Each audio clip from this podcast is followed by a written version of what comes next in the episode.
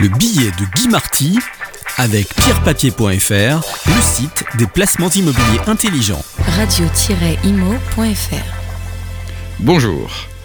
J'espère que vous allez bien, que vous êtes en forme et que vous avez le moral. Vous connaissez le petit prince de Saint-Exupéry. Il disait des grandes personnes qu'elles jouent à être sérieuses. Elles font donc des choses sérieuses et finalement elles se prennent au sérieux. Voilà. C'est ce qui est en train d'arriver à nos dirigeants quand ils se penchent sur l'épargne récemment accumulée par les Français.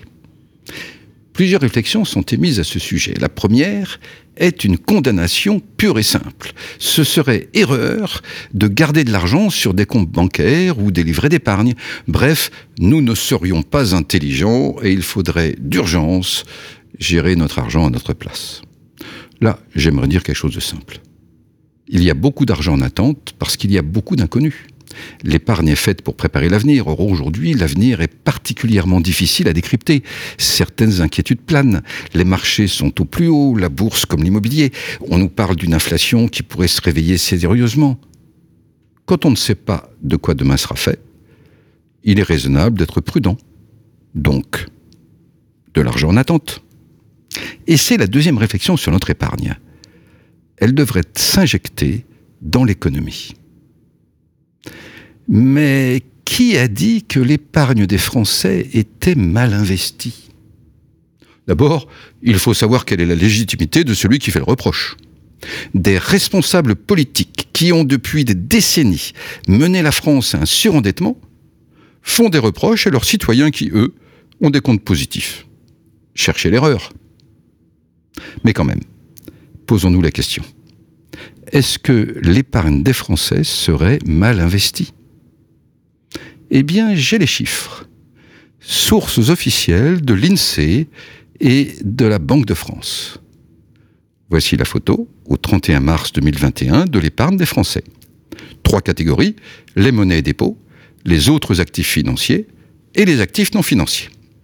Monnaie et dépôts, 1756 milliards d'euros. C'est ce montant qui a progressé récemment depuis la crise sanitaire et qui a fait passer les chiffres de 1500 à 1700 milliards.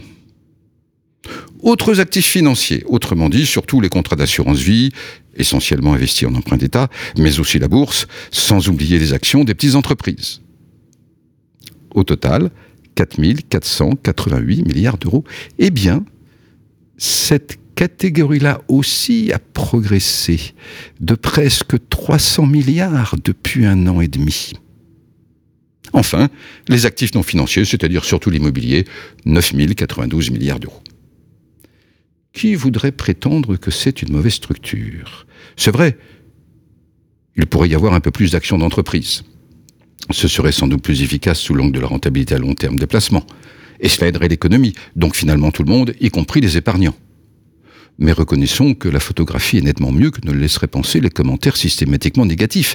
L'épargne de précaution, celle qui est incriminée, représente moins de 15% de l'épargne totale des Français, c'est-à-dire actifs financiers, hein, y compris euh, actions de petites entreprises pour les entrepreneurs individuels. Et puis, bien sûr, la grande masse de l'immobilier. Le problème, c'est qu'il y a une troisième réflexion sur cette épargne.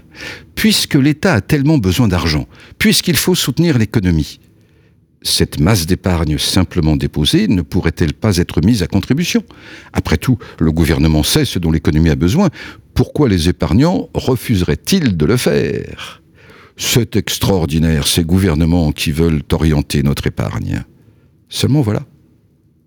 On ne mobilise pas l'épargne comme on lève l'impôt. Pour une raison simple.